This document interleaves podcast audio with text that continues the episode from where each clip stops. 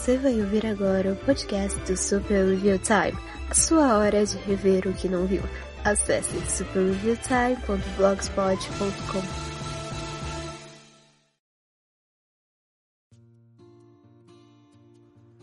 Hey pessoal, sejam bem-vindos à edição número 9 do podcast Capan Comenta do Super Review Time. É, se vocês notaram, ah, ah, eu coloquei bumpers novos, coloquei as vinhetazinhas. Agradecer muito de coração para minha amiga Natália, que já me ajudou outras vezes no, no blog. E, e, fez esse favor, esse favor de, de prestar a voz dela para fazer uh, os bumpers. E eu agradeço demais, demais mesmo. Ver que tem muita paciência comigo.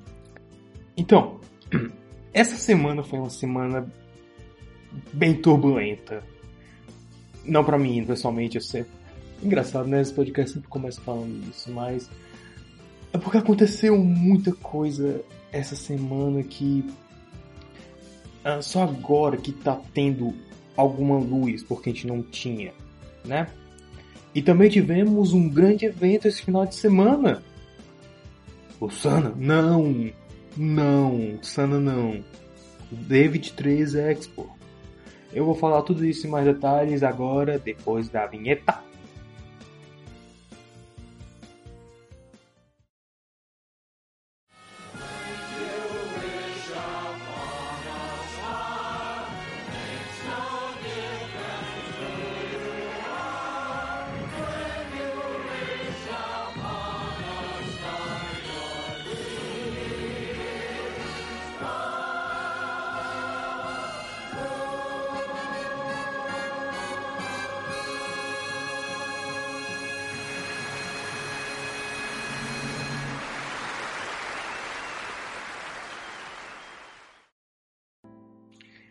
Não sei se vou me acostumar a falar.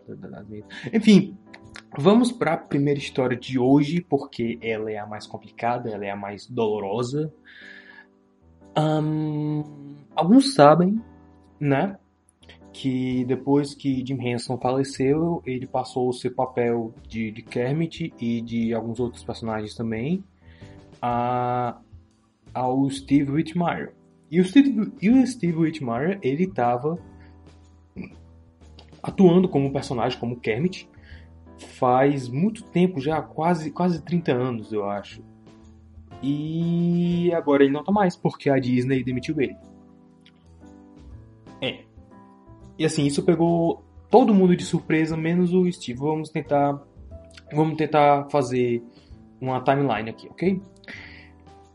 Teve a série da, da ABC, né, que eu até já comentei aqui, e eu comentei que sim, a série tinha muitas, muitas, muitas, muitas falhas, mas ele tinha boas intenções, ele tinha um bom conceito ali. Eu acho que dava para poder trabalhar melhor aquilo. Mas como eu vou, vou já mostrar para vocês, a gente não sabia o que estava acontecendo ali. Em outubro do ano passado, a Disney já já tinha demitido Steve Whitmire, né? Mas ele ficou calado porque ele esperava que os caras mudassem uh, de ideia. Só que semana passada eles oficializaram. Steve Whitmire não é mais uh, o performer do Kermit. Performer e não dublador, como muitos sites disseram. Porque performer não envolve só a voz, envolve também o uh, trejeito da, da mão, de posicionar o personagem. Ele é um ator mesmo, certo? Um ator de mão, mas um ator. Não é só o dublador. Então, o papel dele vai ser passado pro Matt Vogel. Matt Vogel que ele fez. Um, ele, ele é quem faz o Count Von Count, o Grover. Então, o Kermit agora vai ser passado para ele. O que vai ser dos outros personagens, do que o Steve Whitmire fazia, eu não sei. Inclusive o Rizzo, eu não sei que fim o Rizzo vai levar, porque o Rizzo foi praticamente criado pelo Steve né? Quando surgiu o personagem em Muppets Tonight, foi ele que uh, criou o personagem, desenvolveu ele, basicamente. É, e não tinha nenhum motivo, não tinha, não tinha nos dado nenhum motivo para demissão dele. Né? O Steve, semana passada, ele criou um blog para poder falar dessas coisas, que não ajudou muito a dar umas luzes, mais ou menos agora a gente sabe que tem um canal direto com ele.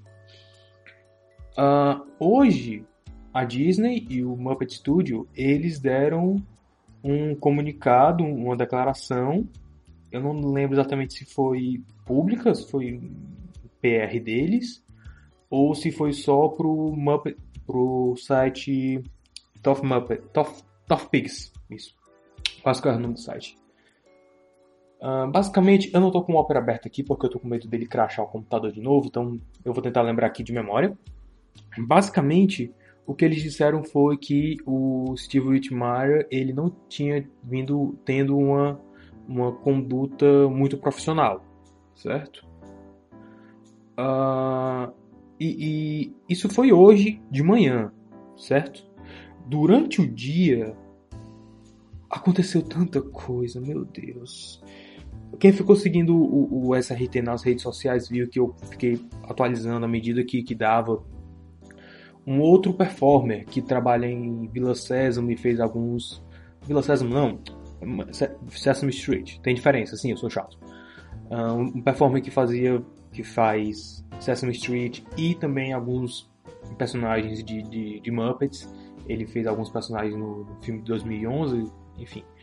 Uh, ele postou uma declaração da Lisa Hanson, não, da Lisa, da Cherry, Cherry Hanson, que ela postou no Facebook pessoal dela, que a gente não tem acesso, né? Mas como dele é uma página, estava acessível. E, e nela ele, ela dizia que era para ter.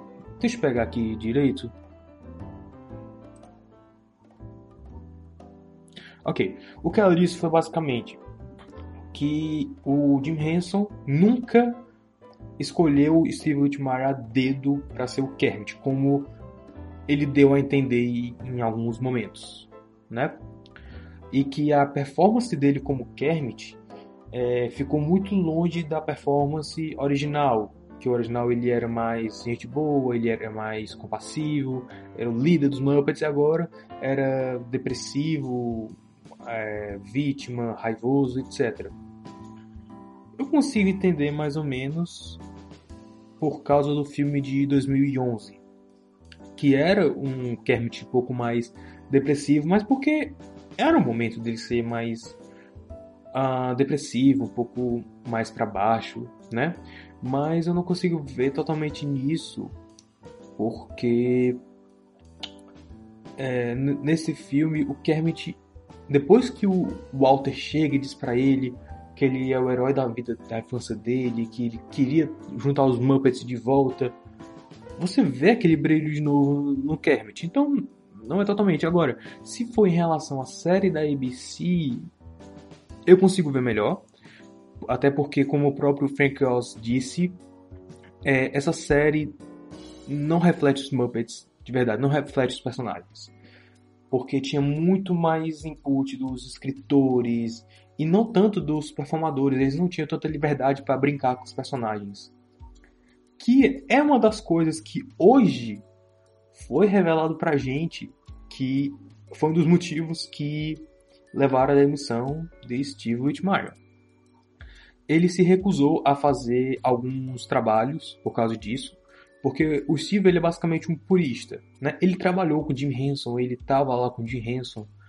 E assim, ele fazia o Kermit, então ele também se sentia meio que um líder daquele grupo ali. Então ele queria que que, que, que, os Muppets fossem o que eram na época do Jim Henson. O que é louvável até. Uh, um, o episódio que, que ele mencionou foi o episódio da série, episódio 8, se não me engano, que o Robin vai visitar os estúdios e tal. Só que o Robin não sabe que o Kermit e a Pig terminaram o namoro. E aí o Kermit é obrigado a mentir pro Robin que tá tudo bem. Ele disse: "Não, o Kermit não mentiria pro Robin, ele ele é muito legal para isso. Ele diria: "É, Robin, essas coisas acontecem e pessoas seguem os caminhos diferentes. Era isso que ele faria. E o Steve começou a mandar essas notas, essas coisas pros caras lá do, do roteiro. Que não gostaram muito. Eu não sei se eles se sentiram meio que ofendidos por, por causa disso, mas a Lisa Hanson, ela disse que, é, na entrevista agora, ela disse que quase todo dia que ele ia para trabalhar, ele ia fazendo algum tipo de drama, porque ele não, não achava que aquilo era certo para os personagens. E eu consigo entender totalmente ele, cara. Porque, assim, o, a série da ABC, ela era para mostrar o, o, o, lado mais humano dos personagens. Mas eles meio que se perderam. Por exemplo, no dos primeiros episódios, acho que, acho que o primeiro, que o, o Gonzo e o Riso eles fazem a demonstração lá de, de Gonzo, Riso e o Pepe, eles fazem a demonstração de sketch pro Kermit. Ele diz: "Eu odiei, eu odiei tudo". Não é o Kermit, né, que a gente conhece.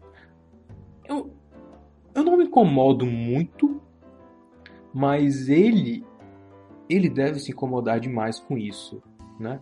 E outra, ele ele falava abertamente sobre os problemas da direção que os personagens estavam indo. E isso que a Disney não gostou nele, né? Um, a Disney inclusive consultou, o pessoal da Jim Henson que apoiaram a decisão de, de, de das contas do Steve o que é interessante, o que é até bom por parte da, da Disney e do Muppet Studio, que eles sabem que aquele, aquela IP é deles agora, aqueles personagens pertencem a eles, mas eles querem saber dos donos originais, dos criadores, o que eles acham, né? Dá, dá aquela impressão de que eles estão preocupados realmente com o legado do Jim Henson e eu não duvido que realmente estejam preocupados, né? porque o Jim Henson ele era muito meio como o Walt Disney, então tem essa proximidade entre os, os dois criadores os dois estúdios. Tem essa proximidade, eu acho, eu acho interessante que é, isso aconteça. Não que eles vão fazer isso com outras IPs, eu acho meio difícil, mas eles nunca vão chegar pro George Lucas e dizer, ó, oh, esse personagem aqui de Star Wars, o que, é que você acha? Até porque George Lucas, né, a gente, a gente sabe, sabe como é. Sabe como é o George Lucas? Né? Então. Foi um negócio assim tão rápido hoje que, tipo, meia hora depois que a declaração da Cherry, no, print do Facebook do, do, do carinha lá, eu até esqueci o nome dele, acho que era Tyler Bunch. É... Ele deletou o post, eu fiquei. Maluco! O negócio é sério. E até agora, por exemplo, essas informações, tudo que eu estou dando para vocês, da, da entrevista da, da, da, da, Lisa, que agora é CEO da Jim Henson, das entrevistas do Steve Whitmire, que ele quase chega às lágrimas também, que ele se sente ele se sente muito parte daquele pessoal, daqueles personagens. Tudo isso eu vi cinco minutos atrás. As informações estão correndo muito rápido e eu não sei realmente o que pensar. Agora, é, até metade do, desse dia de hoje, eu tava muito com medo de tomar posição, tá? Porque um, quando a Disney disse que o Steve tomou atitudes antiprofissionais, por assim dizer, eu já fiquei, ah não, mano, não, vai ser, algum caso de, de assédio, de coisa assim, porque Hoje eu também descobri que o Kevin Clash, intérprete do, do Elmo, ele sofreu cinco processos por pedofilia e, e abuso infantil. É. É. Veio como uma bomba para mim também. Então, é um pouco complicado quando você começa a chegar nesse território. Mas aí, quando tudo começou a se esclarecer, eu me acalmei mais. Eu vi, não, ok o Steve. O Steve é claramente um cara que está incrivelmente bem intencionado. E ele entende melhor do que ninguém aqueles personagens. Talvez, talvez não mais do que Frank Oz, né? E o Frank Oz diz que a série da ABC não prestava, que a série da ABC não respeitava os personagens. Eu, eu, eu li em algum lugar que ele não viu nem o segundo episódio direito porque ele não aguentou. Pois é. E isso me deixa preocupado, porque uh, o, o, Steve ele foi basicamente demitido sem um ultimato, sem ter um, uma chance de diálogo. Até onde a gente sabe, não teve, né? Porque tiver, tomaram a decisão em outubro do ano passado. E daquele tempo para cá pode ter acontecido muita, muita, muita coisa. E. Eu não sei, cara, é complicado, porque a gente não sabe o que se passa. A gente só foi descobrir hoje que isso aconteceu, né? Mas, assim. Se, se tivesse uma chance de diálogo, eles poderiam entrar em um acordo. Porque o Steve, ele entende os Muppets, ele, ele é um dos poucos caras sobreviventes ali, eu acho, que, que trabalhou diretamente com o Jim Henson. Eu acho que tem um ou outro performer lá que trabalhou com o Jim Henson também, o Dave Goels, o... Um, os nomes agora me falham, mas... Enfim. É, tem uns caras lá que trabalhavam com o Jim Henson, mas parece que eles não não são militantes de é, purismo Muppet. Isso sou tão errado em tantas maneiras diferentes, mas eu vou continuar com isso. O Steve Whitmire, ele até falou um tempo que ele não aceitava que outra pessoa é, interpretasse o Kermit, senão ele, porque ele era o Kermit, o Kermit era ele naquele tempo. E isso fazia sentido, fazia muito sentido, porque foi é uma coisa que eu acho que até o Frank Oz ele falou também em algum momento que, que ele e a Miss Pig levavam a, praticamente a mesma vida, porque se ele tinha que atuar como a Miss Pig. E o conceito dos Muppets é justamente que os Muppets sejam atores, né? Então eles têm que ter mais ou menos a mesma mentalidade, mais ou menos a mesma vida, nesse sentido.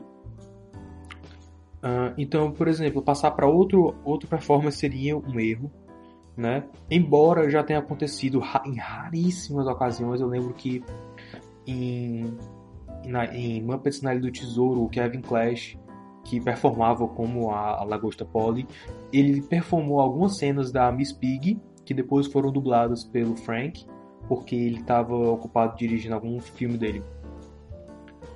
Então, é, é uma coisa que não acontece, essa troca de manipuladores. Não acontece com muita facilidade, a menos que seja para deixar o personagem ali parado e tal.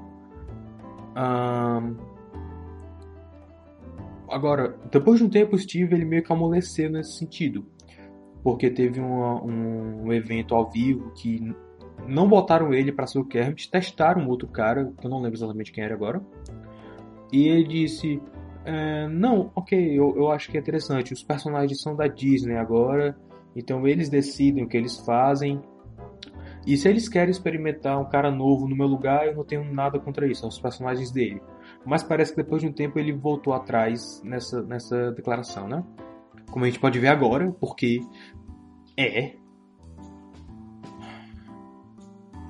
E assim, eu fico meio irritado porque o cara só quer o melhor para os personagens, os personagens que ele ama, que ele viveu a vida toda dele. Ele tem 54 anos agora, ele era um moleque ré quando começou no, no Muppet Show, fazendo um, um, uns personagenzinhos qualquer, figurante, sei lá.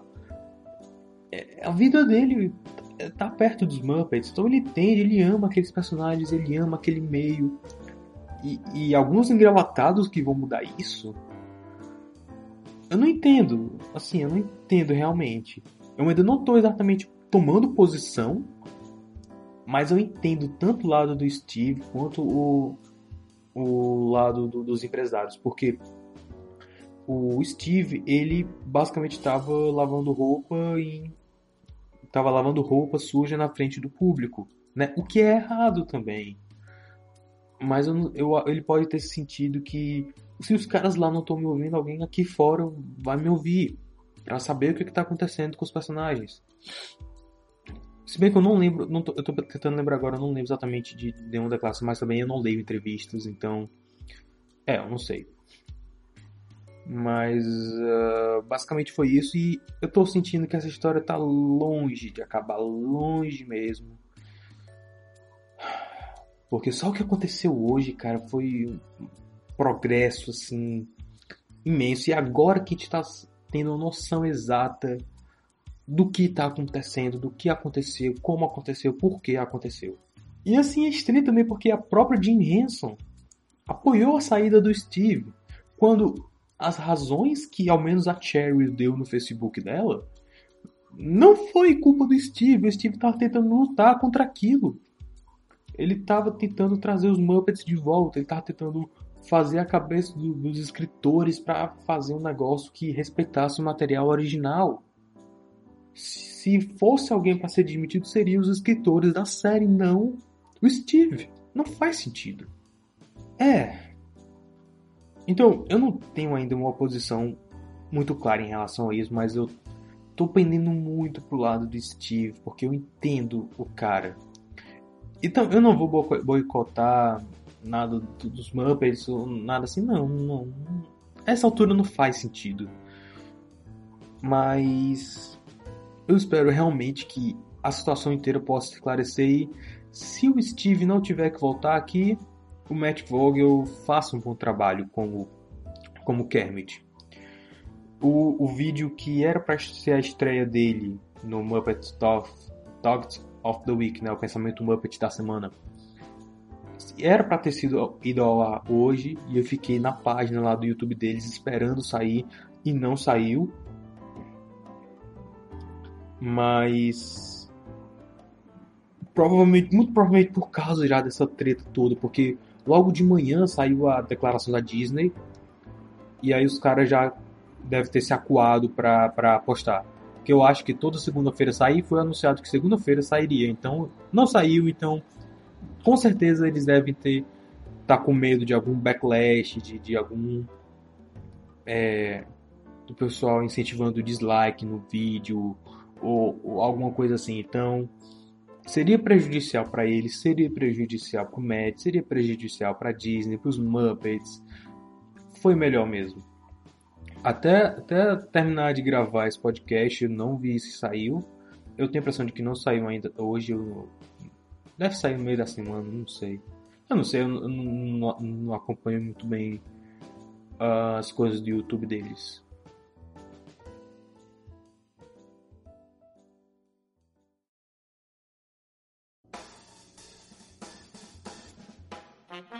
Você está ouvindo o podcast Super Review Time. Acesse superreviewtime.blogspot.com.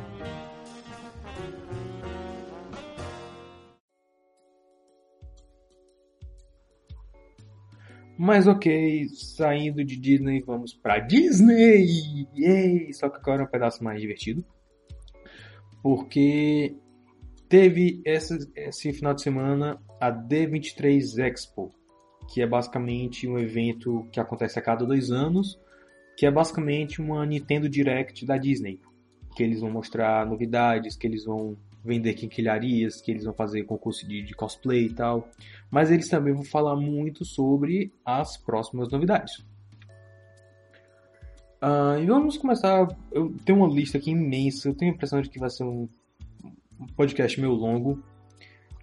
É 1h20 da manhã agora. Eu fui dormir 7 horas da manhã hoje. Eu tô cansado, mas. Uh, vamos lá. Para começar, eu vou falar só do que for mais relevante ou do que eu for me lembrando, ok? Porque, tipo, teve realmente muita, muita, muita coisa, mas algumas coisas é mais legal você ver realmente ou a gente não tem acesso ainda, como por exemplo filmes. Foi mostrado um trecho de O Rei Leão do John Favreau. Fra, fa, o John Favreau, pronto. John, John Favreau. É, e como eu já vinha previsto, já vinha dizendo isso há muito tempo, não vai ser um live action, vai ser uma animação. O que me deixa meio decepcionado, na verdade, porque uh, um favor para quem não sabe, ele também dirigiu o Homem de Ferro e especificamente importantemente o remake de Livro da Selva, né, do Mowgli. E basicamente, a única coisa, o único motivo pelo qual Mogli era classificado como live action era por causa do Mogli. Porque tudo ao redor dele era digital. A menos areia, alguma outra coisa que ele interagisse, objetos, outros dois humanos que apareceram no filme. Mas fora isso, era tudo animação. Era um filme que se classificaria, poderia ser classificado para levar a Oscar de melhor animação.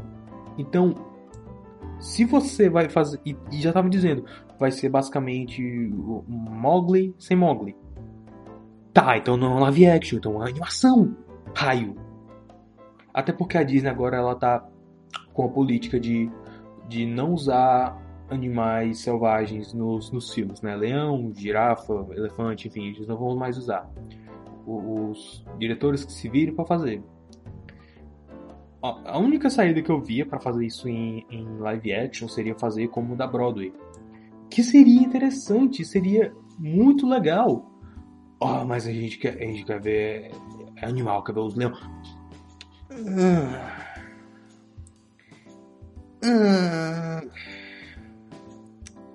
Vamos lá.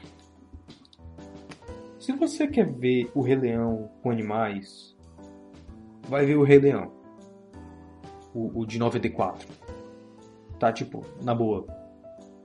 Porque os caras estão fazendo remake agora, mas é praticamente remake cena por cena. E ainda assim consegue fazer ruim. Como foi Bela e a Fera. Como foi Cinderela. Como foi Mowgli. Todos eles. Tá, Mowgli ainda conseguiu dar um, um tom diferente e funcionar, de certa forma. Deu direção diferente pro filme e tal em alguns momentos e conseguiu fazer funcionar. Cinderela, não tanto. Bela e a Fera foi uma catástrofe, né? Oi, Zelda. Zelda, tá? Zelda. É a, é Zelda, minha cachorra. Vocês não se incomodam, né? Ela tá. Tá, tá lá papiando com os amigos dela. Então, Bela Fera foi uma catástrofe, né? E se o Rei Leão, e se o Rei Leão for basicamente um, um, uma recontagem de A Bela e a Fera, o, o quê? Hã? Se o Rei Leão for basicamente uma recontagem do Rei Leão de 94, só, só que com uns efeitos bonitinhos, vá se lascar. Me dê uma interpretação de fato interessante. E fazer eles como humanos, como, sei lá, tinha a tribo dos leões, a, a tribo do, do, do dos. Do, dos. Quais os outros bichos que tinha? A tribo dos hienas, a tribo do, dos javalis, dos suricates. Seria muito mais interessante. Até porque, tipo, suricates e, e, e javalis, um é predador, javalis são predadores dos suricates, se não me engano. Tem uma história assim. E aí, tipo, poderia eles dois serem isolados do grupo deles por algum motivo, eles se encontraram, e aí mesmo sendo inimigos, eles decidiram tentar se ajudar porque eles viram que a vida na selva é muito difícil, eles precisam da ajuda deles.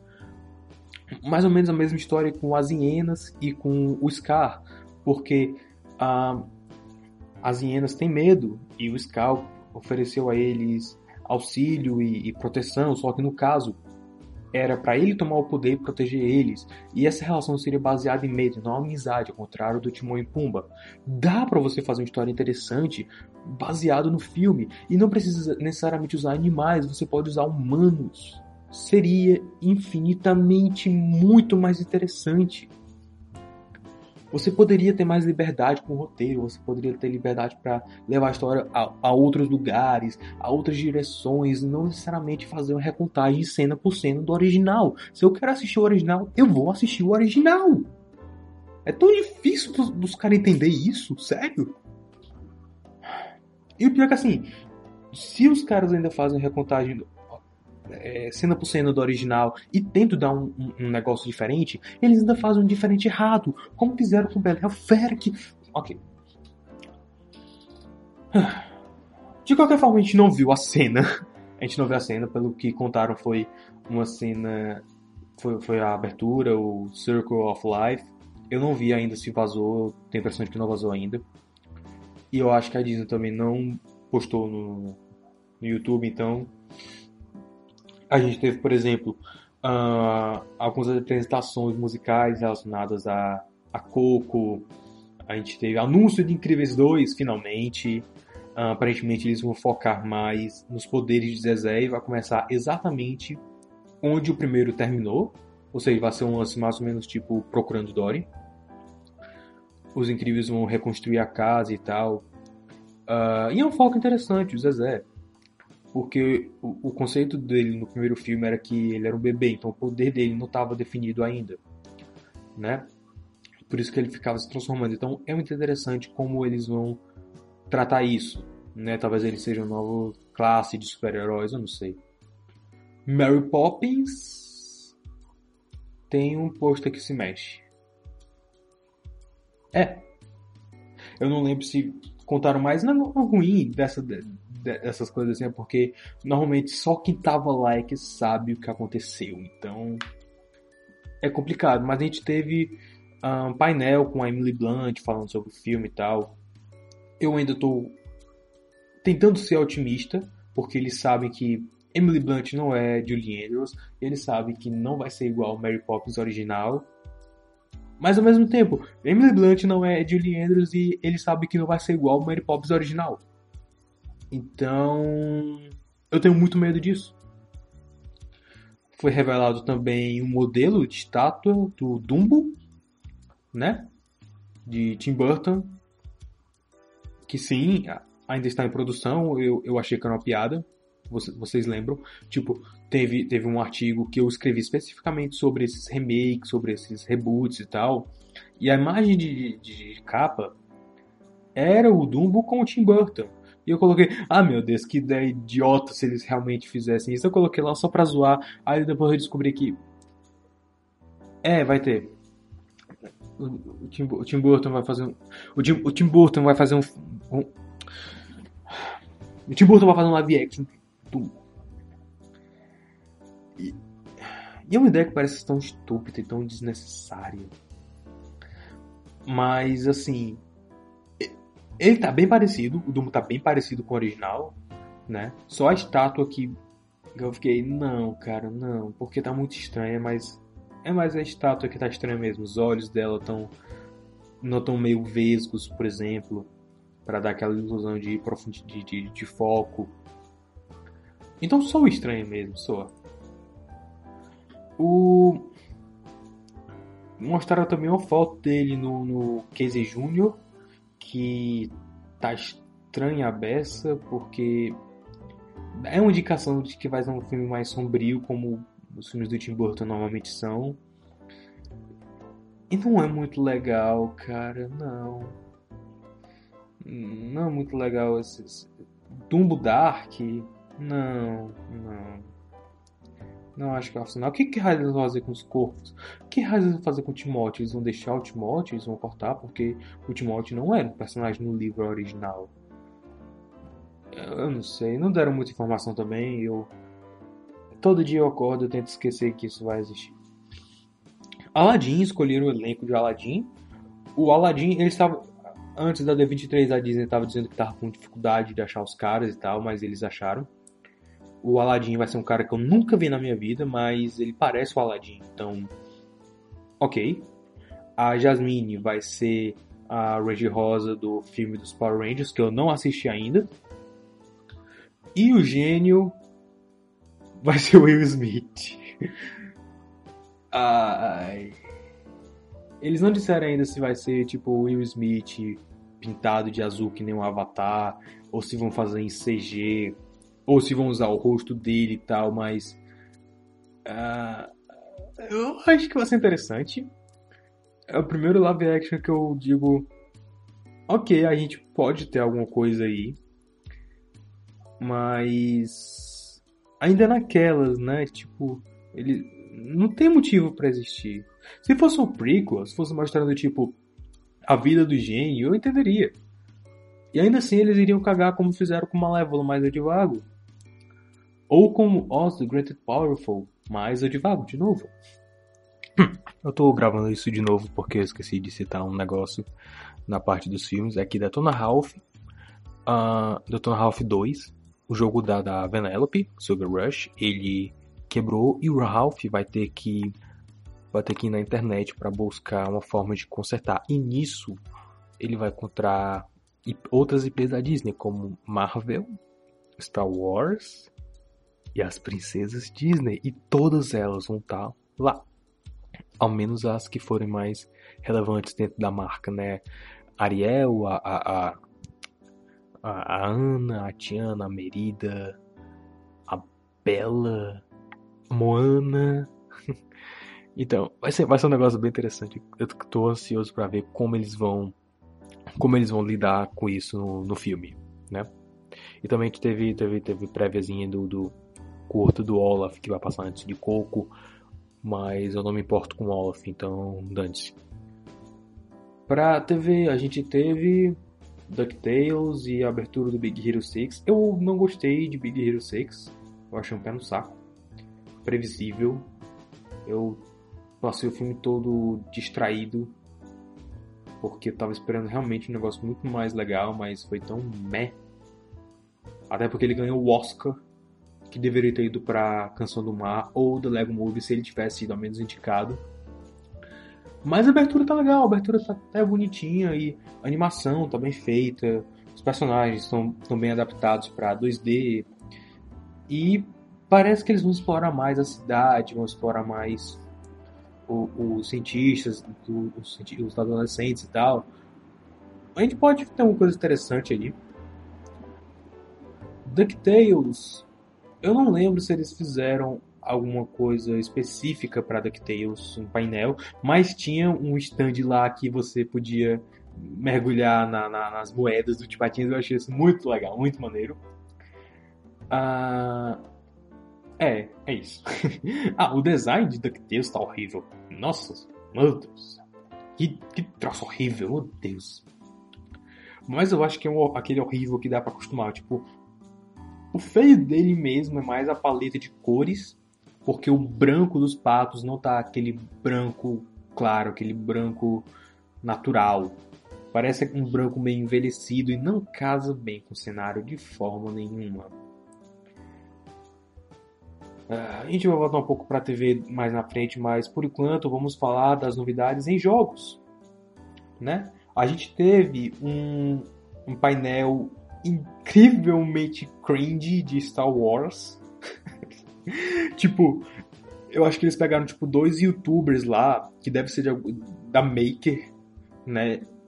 Que é, se você não sabe, a Maker e a Paramaker também, por, por tabela, são propriedade da Disney. Então, é, é, eu acho que eles pegaram tipo dois youtubers lá e botaram para apresentar. Porque, meu Deus, eu vi. Eu, eu vi a atuação menos forçada no, no, no vídeo adaptando o Alto da Compadecida que eu fiz lá em 2009. É. Tipo, eu comecei a ver o vídeo sobre Battlefront 2 e eu parei em um minuto porque eu não aguentei, os caras são muito chatos. Eles estão claramente forçando alguma reação no público, tipo, ok, no painel que teve o John Lester e outro cara lá que eu não lembro quem era, é, é, é, eles fizeram um lance mais ou menos assim, mas eles estavam se divertindo com aquilo. O John Lester ele sabe te empolgar, ele sabe como apresentar as coisas. Então, você sabia que era atuação, mas você ao menos não se importava aqui é doloroso de assistir. Tipo, teve uma apresentação do, do, do vice-presidente de tecnologia da, da Lucasfilm, da Disney, e, tipo, ele disse lá, não, a gente tá fazendo um, um, um, um jogo em, em realidade aumentada, do xadrez espacial e tal. Aí todo mundo, é... Eu também fiquei, oh, legal, interessante. Aí como é que é a tecnologia? Tem um óculosinho que você abre um lugar no, no canto e coloca o celular. Aí quando ele falou isso, a meninazinha lá, que era apresentadora, uau! Eu fiquei. Cringe! Porque tipo, meu Deus! É, é um óculos que abre do lado pra colocar um celular. Uma coisa que, que por 20 conto eu pego O Google Cardbox, eu nem sei se tá 20 conto mesmo, tô chutando aqui, deve ser menos que isso, 5 dólares, sei lá. E ficou, uau! Mas o projeto é interessante. Tipo, tipo você, é, você pode jogar em qualquer lugar e tal. É um projeto interessante. Aí o que eu achei engraçado depois foi que teve outro projeto que eles apresentaram, mas que eles não apresentaram. Eu vou explicar. O cara falou: Ah, quem nunca aqui teve é, a vontade de segurar um sabre de luz pela primeira vez? Aí todo mundo levantou a mão, né? Começou a gritar. E aí ele: Ah, agora vocês vão poder fazer isso, porque a gente está planejando um jogo em realidade aumentada é, baseado naquela primeira cena que o Luke pega o sabre de luz pela primeira vez. Aí todo mundo. Ah! Porque nerd é um. Nerd hoje é um negócio muito fácil para agradar, né? E aí me mostra o trailer. Aí eu já tava começando a ficar meio empolgado por causa que eles mostraram o, o, o xadrez espacial lá e tal.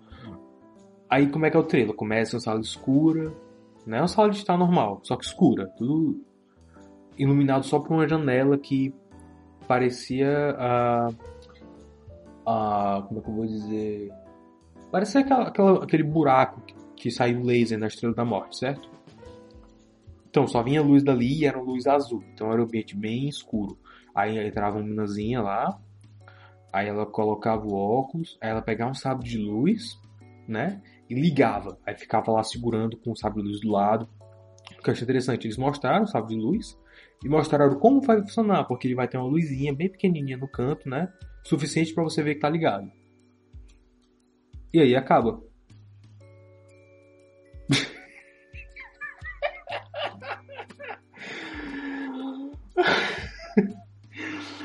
Eu fiquei tipo. Esse cara recebeu dinheiro para mostrar só isso. Alguém demita os caras de marketing porque essa foi a coisa mais ridícula que eu vi na minha vida. Uh, mas indo para coisas boas, uh, na E3 disseram que ia ter mais Kingdom Hearts no, na D23 e teve realmente. O mundo de Toy Story? Finalmente! Hey! E assim, tá muito interessante a forma eles mostraram algumas cenas. Mostraram um bom pedaço da cena de introdução ao mundo, do que tá acontecendo no mundo, mostraram um pouco do gameplay, de como tá a, a reprodução do, do mundo tá fantástica nele. É, eu quase explodi assim quando vi a casa do Andy lá de cima. E é muito interessante, muito, muito interessante. O Sora, o dono de Pateta, eles viram brinquedos mesmo. É, os Heartless também são brinquedos. E no final a gente tem alguém da organização falando que a forma como o coração se comporta nesse mundo pode indicar blá blá blá blá blá dark stuff. Eu não lembro o que ele disse. Mas, mas é muito interessante. Ficou muito, muito interessante mesmo a, a, a execução. Né? Os gráficos também estão muito legais. Estão bem executados, estão bem fiéis. Teve uma cena lá de Hércules que eu não entendi merda nenhuma, porque tinha muita coisa acontecendo e eu tava confuso já. Mas eu tô muito empolgado, muito empolgado pra Kingdom Hearts 4. Eu sei que eu não vou jogar tão cedo, né? Porque eu só fui jogar. Ó, eu comecei a, a, gostar de Kingdom Hearts lá em 2007, eu acho. 2007, exatamente. E o primeiro que eu joguei foi o Chain of Memories. Então eu obviamente não entendi nada. Eu só fui jogar Kingdom Hearts 1 a sério mesmo, porque eu joguei uns pedaços em dois momentos isolados em 2010, eu acho. 2010, eu acho que eu joguei tipo duas vezes isolados. Um, e 2011 também.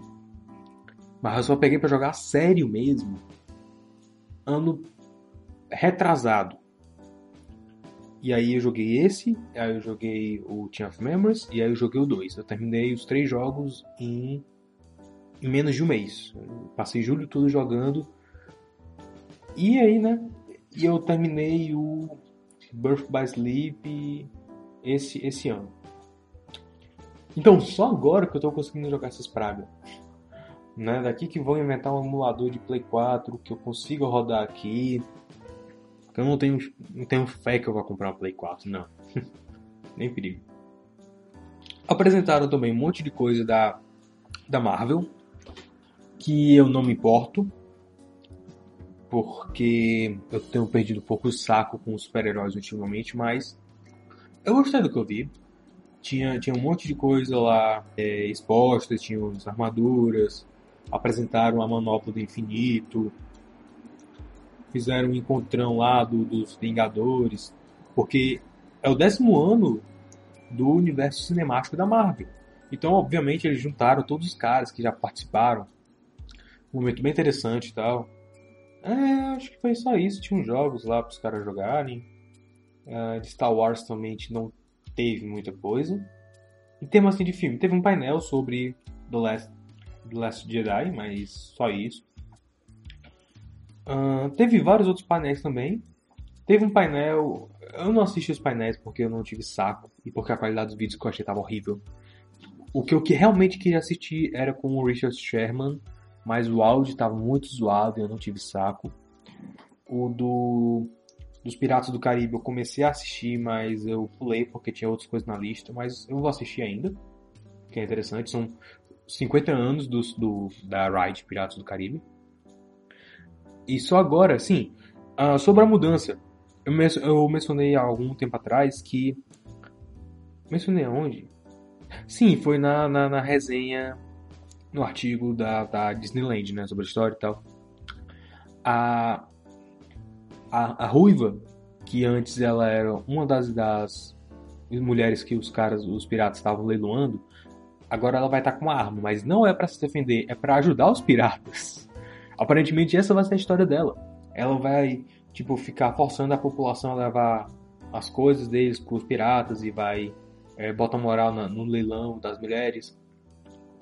É interessante, interessante. Eu totalmente vejo isso também funcionando na forma um, na forma narrativa da, da procriação da história da Ride, que ela, ela passou de ser só a, a noiva mais cobiçada para ser uma pirata mesmo. Ela quer aventura, ela quer ajudar os caras, até para ver se ela consegue sair viva dessa. E é, é uma visão interessante.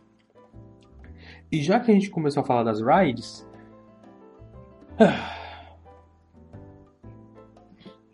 Star Wars Land. Star Wars Land é um, é um dos conceitos mais fantásticos que eu já vi. Porque.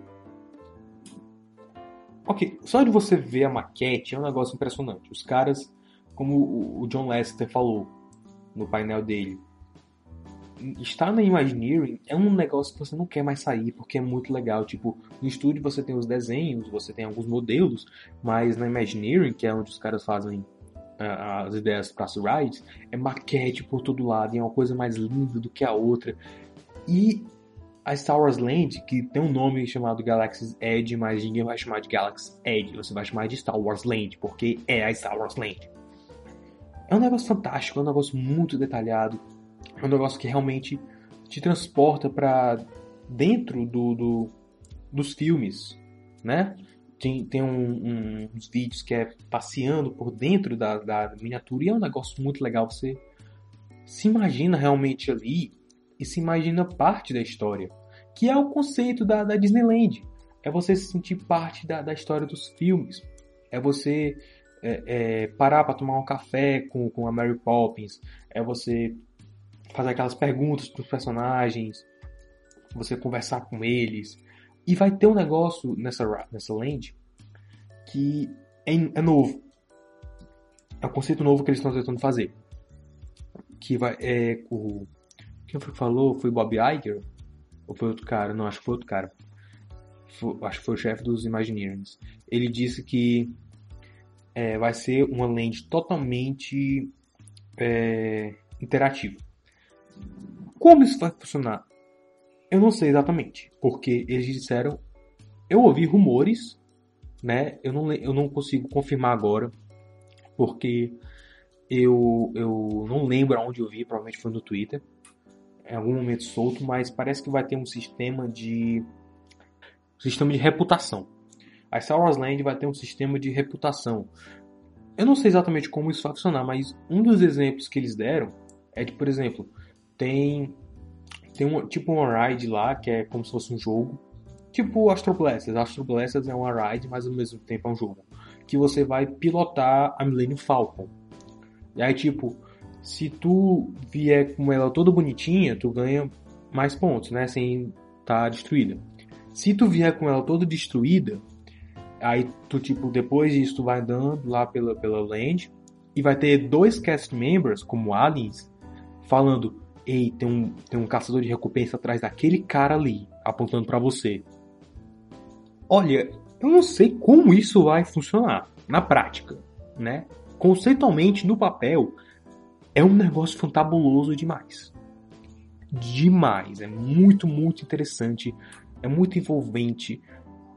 Mas na prática eu não sei como funcionaria, né?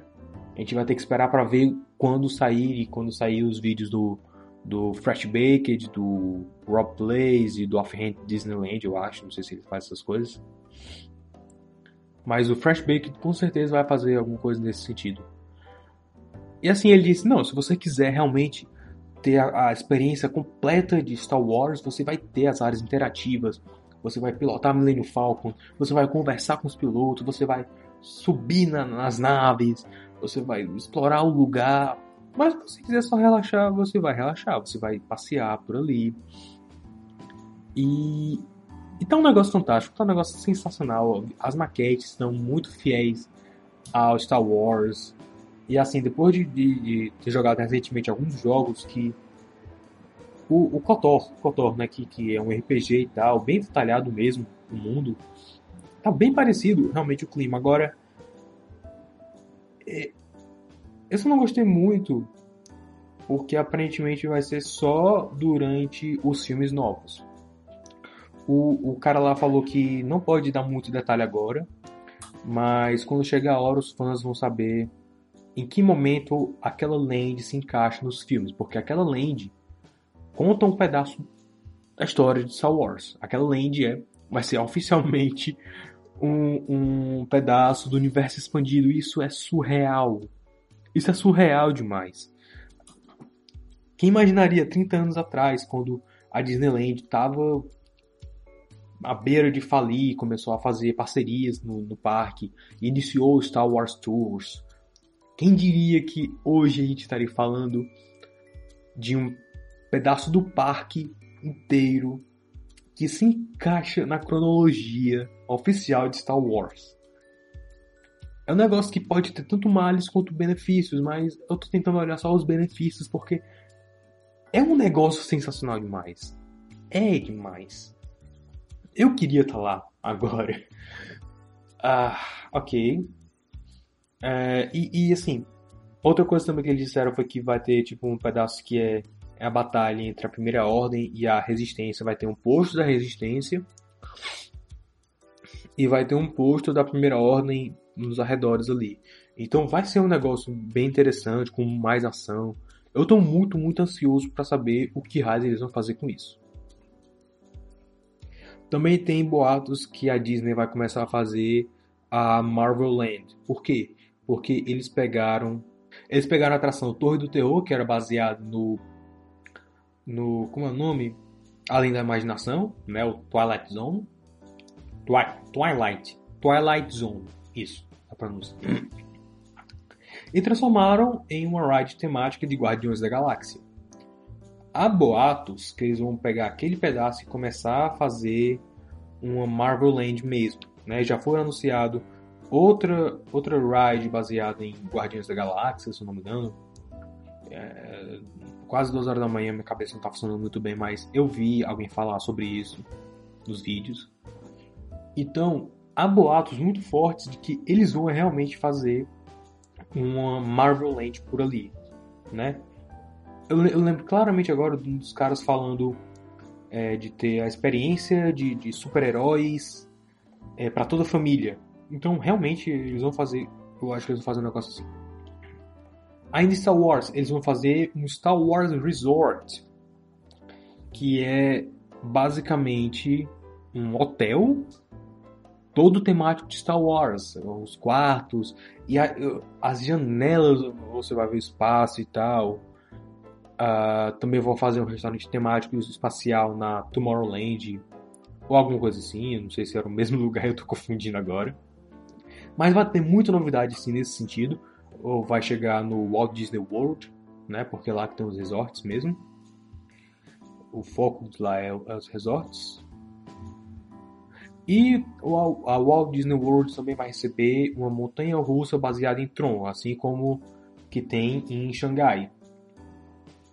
Eu vi uns vídeos e eu achei bem interessante o layout, o design da coisa toda, mas eu não sou um grande fã de Tron, então, né? Uh, tem um pier também que eles vão transformar no Pixar Pier, né, que é central de todas as coisas Pixar, vai estar tá por lá. Se eu não me engano, eu vi alguém comentar, acho que o Fresh Baked, ele comentou que vai ser engraçado você chegar no Pixar Pier e tá lá a pequena sereia na, na ponta do, do, do navio lá. Vai ser engraçado, porque onde ela vai se encaixar? Parece um negócio meio deslocado, né? Então, Outra coisa também que eles vão começar a implementar nos parques é que eles consideraram que o parque ele basicamente tem o tamanho de uma cidade. Eu diria que o parque funciona como um mini país mais Odivago.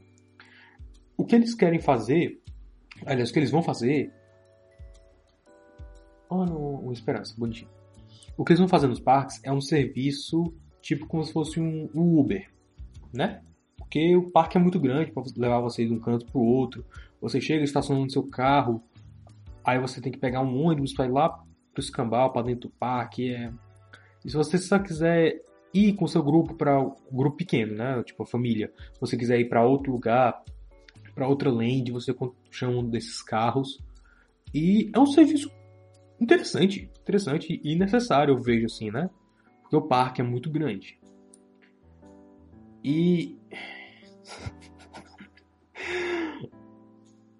Eles tematizaram o carro de vermelho com bolinhas brancas, certo? O nome, o nome desse serviço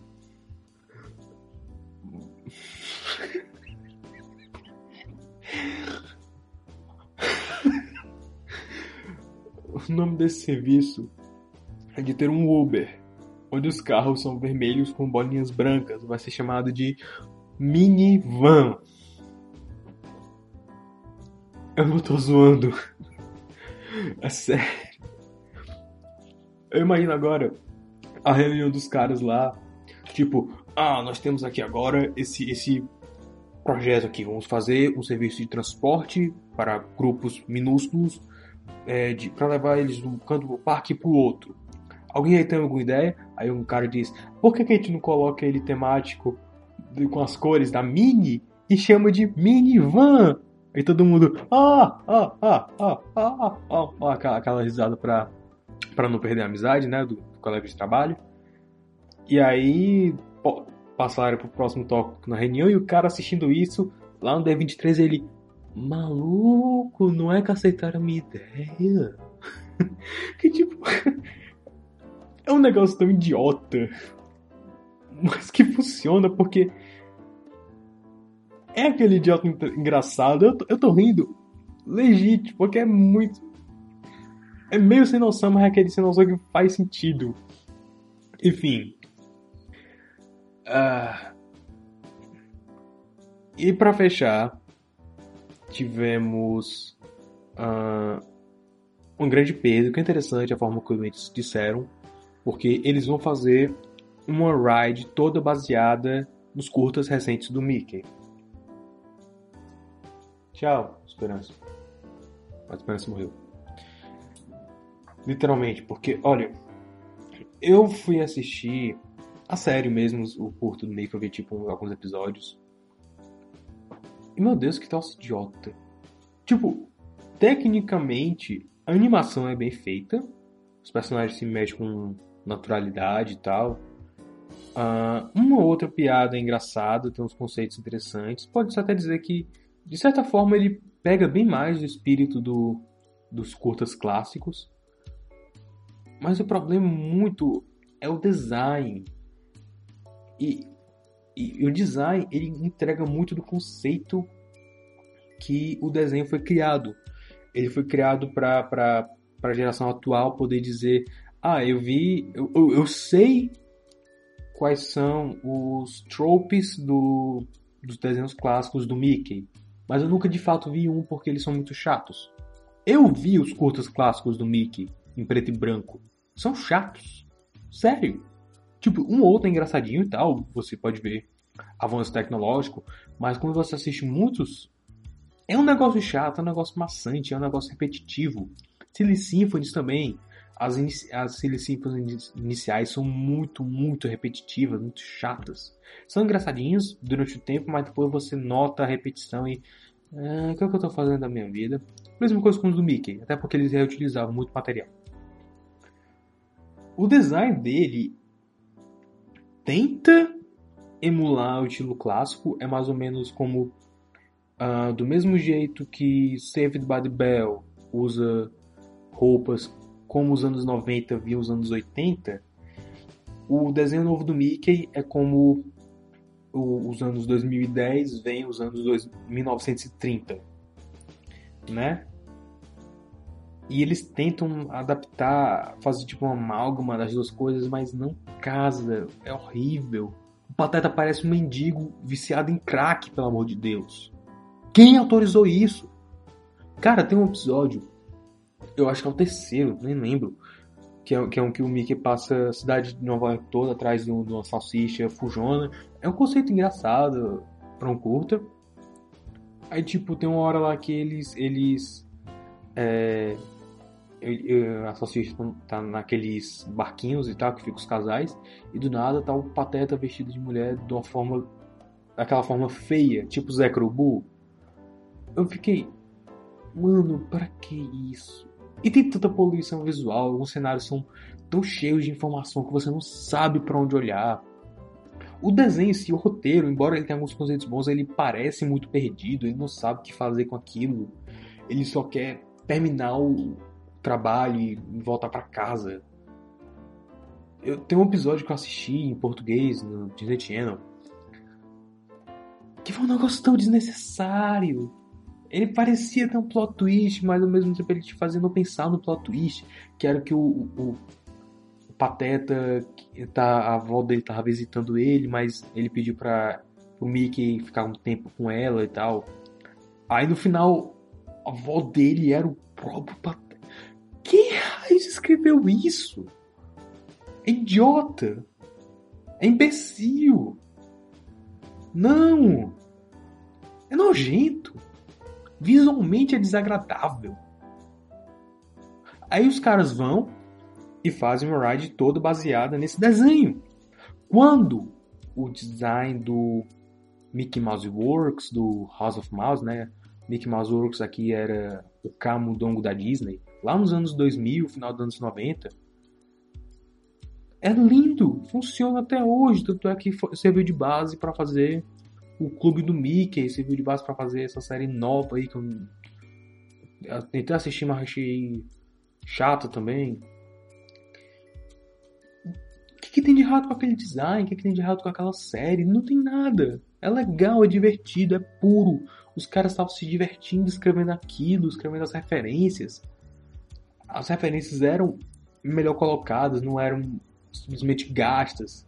Era um negócio realmente engraçado parecia ser muito storyboard driven, né? Que os caras fazem o storyboard ao invés de fazer um roteiro.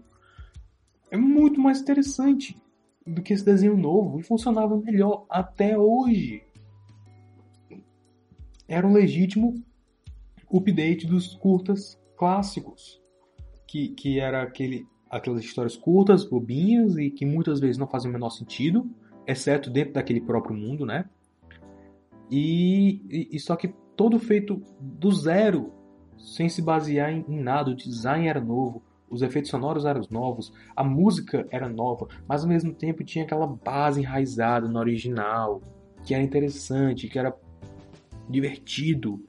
Esse de agora tenta tão desesperadamente ser ao mesmo tempo maneiro com as crianças e adolescentes de hoje, mas tentando pegar aquela coisa do, do, do original dos anos 30.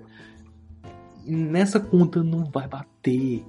Alguma coisa vai estar tá errada, a menos que você é, é, é, tenha muito trabalho para fazer um negócio próprio. Mas, como eu disse, não precisa, porque a gente já tem nos anos 2000 um desenho bom, design bom, conceito bom lá nos anos 2000 que funciona para hoje também. E assim, mostrar algumas algumas cenas da, da Ride, né, como os caras estão fazendo, que vai ser basicamente um filme 3D, que você não vai precisar usar óculos, que eu achei interessante. É uma tecnologia nova que eles dizem lá, que vai misturar 2D com 3D e o real. Eu achei interessante as cenas. Agora o problema é que eles vão substituir a ride, The Great Movie Ride, por essa. The Great Movie Ride é a atração que junta todo o cinema clássico de eu acho que pega Indiana Jones, Casablanca, o filme de faroeste, o Mágico de Oz 39, pega todos esses, esses filmes clássicos, essas cenas clássicas e memoráveis do cinema e bota tudo junto no, daquela forma fantástica dos animatronics. Aí eles vão tirar tudo isso para colocar a, a, a, atração baseada no desenho bosta do Mickey. Quando teria muito mais sentido colocar no, na parte do Toontown, que é que até hoje tem o design do, do desenho dos anos 2000. Se você for ver a imagem lá de Toontown, a casa do Mickey é exatamente igual à casa que ele tinha nos anos 2000, o design da, da, das ruas, dos postes, etc. Que inclusive essa, essa land foi que inspirou o jogo Toontown, né? Que hoje está vivo pelo Toontown Rewritten, né? Um jogo online. Então, é, é o lugar perfeito para colocar essa ride lá, porque The Great Movie Ride está no Hollywood Studios, que pelo nome, sim, é, é relacionado, provavelmente relacionado ao a subsidiária da Disney, né? Mas ainda assim evoca muito mais o nome de cinema clássico. E aí você tira um, uma ride emblemática dessa? Não, cara, esse, isso é errado. Isso é errado, cara. Isso, isso, isso é muito, muito errado, cara. Isso, isso, não se faz. E o. Quem foi? Foi o Offhand Disney. Que ele fez um gráficozinho tipo: fãs reclamam de ride nova, aí os fãs começam a ir pra essa ride, começa a ter filas imensas, os fãs gostam da ride, anunciam troca de ride, os fãs reclamam de novo. Nesse caso eu vou reclamar para sempre, porque é, é um movimento tão idiota. Tão. Hum. E parece que essa é a direção que os, o, o, o, o parque temático Disneyland o Walt Disney World ele tá indo muito. Que é de começar a usar essas IPs que eles compraram agora. Né? Vai ter Star Wars Land, tem rumores de que eles vão fazer realmente uma Marvel Land. É, vão fazer a ride baseada no desenho novo do Mickey. E também abriu uma nova pizzaria, que é o Pizzerizo, né, dos Muppets. E também vão abrir em Disneyland Paris um, um pedaço, uma área de Ratatouille, que eu achei interessante. Tem uma ride também lá, que, que te deixa pequeno, passeando lá pelos cantos e tal. Parece, parece interessante, eu, eu gostaria de ver lá. Então, eu acho que é basicamente isso. Cadê quanto tempo tá? Tá quase uma hora aqui gravando de podcast. O tempo final provavelmente vai ser bem menor. E a minhas considerações finais sobre a D23 é que foi mais divertido do que eu pensei. Ah, sim! Antes que eu me esqueça, teve também um, um pedaço lá que foi para homenagear as Disneyland Legends, né, que entraram agora. Mark Hamill, a Carrie Fisher, o Stan Lee, Whoopi Goldberg. e o Jack Kirby. E assim é interessante porque uh, todos eles, de alguma forma, eles tinham uma relação com o Walt Disney, de admiração. Né? O Stan Lee diz que quando ele era pivete, viu um livro lá sobre a arte do Walt Disney, queria comprar, juntou o dinheirinho dele lá para comprar, porque era muito caro. Por um lado, me parece muita babação de ovo, porque eles estão virando lendas Disney.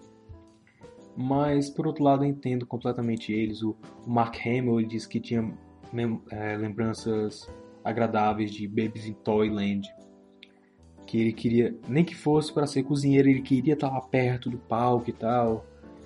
E agora a Whoopi Goldberg, é, depois que ela virou ativamente uma lenda Disney, é, ela disse que ia fazer o que fosse possível ao alcance dela para que a Disney relançasse Canção do Sul. E lembrando que ela foi a que fez a introdução os desenhos clássicos do Tom Jerry, né, que tinha aqueles estereótipos negros e tal. Foi ela que fez a introdução para esclarecer a situação e tal. Eu tenho, eu tenho quase certeza que ela também vai fazer isso com o Canção do Sul. E é um negócio que ele já estava estudando, né? Eu acho que eu mencionei isso na resenha de, de Canção do Sul, que o Bob Iger disse que ele estava estudando como iam fazer isso, como iam relançar. Porque ela, ela mesma disse que era meio hipócrita da parte deles, de meio que tentar ignorar que aquilo aconteceu, mas ter a Splash Mountain, que tem os personagens do filme, que tem as músicas do filme. E assim, tem um, teve uma mini parada lá na D23, e nessa mini parada eles tocaram Zipa de Dura. Então, eles estão começando a, a mostrar mais para o público esse tipo de coisa, né? Eu não sei com que frequência eles usam o Zipa de Duda, mas é, eu acho que numa parada dessa eles provavelmente usariam outra, outra coisa. Não sei se foi porque era pra ter tipo um pedaço, uma música de Mary Poppins, a marcha do Mickey, porque é o Mickey, e uma música das Rides. Eu provavelmente teria colocado Piratas do Caribe ou Haunted Mansion, que aliás tiveram apresentações, né? Tiveram apresentação de dança lá de Haunted Mansion, mas eu achei meh.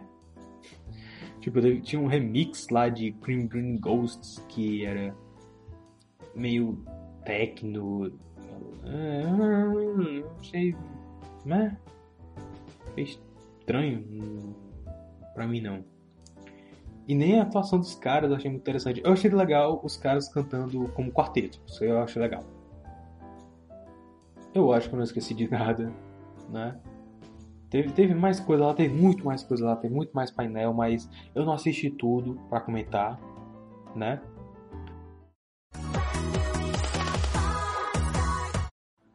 E eu acho que por hoje é só, pessoal. Uh, de novo, eu quero agradecer a Nath por ter feito o, a narração dos bumpers, do, da, das vinhetas. Né? Eu te amo demais.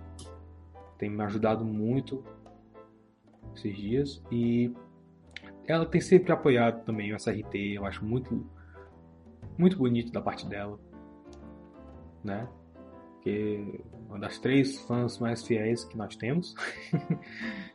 ah, e, e, se você quiser ajudar a gente com alguma coisa, a tipo a, a, a ajeitar meu computador, sei lá, ou, ou, ou, comprar as coisas, você pode ir no nosso coffee deixar na descrição se você estiver vendo isso pelo MP3, eu vou colocar nos comentários do arquivo o link do, do Coffee. Ou então você pode ir no blog mesmo, porque lá tem um botão para você depositar a quantia que você quiser, quantas vezes você quiser. Não é não é como o Patreon, não é que você tem que dar todo dia, aquele, todo mês aquela, aquela quantia, não. Você dá quando você quiser. Mas também se não quiser, não, não, não precisa dar, mas um abraço seria legal, um abraço. Eu queria um abraço. Então é isso. Eu espero que tenham gostado, espero que a situação do, do Steve Whitmire se resolva. E eu espero algum dia poder ir para Star Wars Land fazer um vídeo completo para vocês, porque vai ser parada mais, mais maneira que eu vou fazer na minha vida vai ser esse vídeo na Star Wars Land. Então, é isso, se cuidem.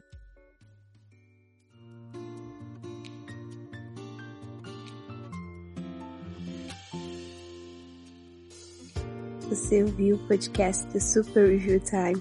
Para mais resenhas e vídeos de coisas semi-obscuras, acesse superreviewtime.blogspot.com.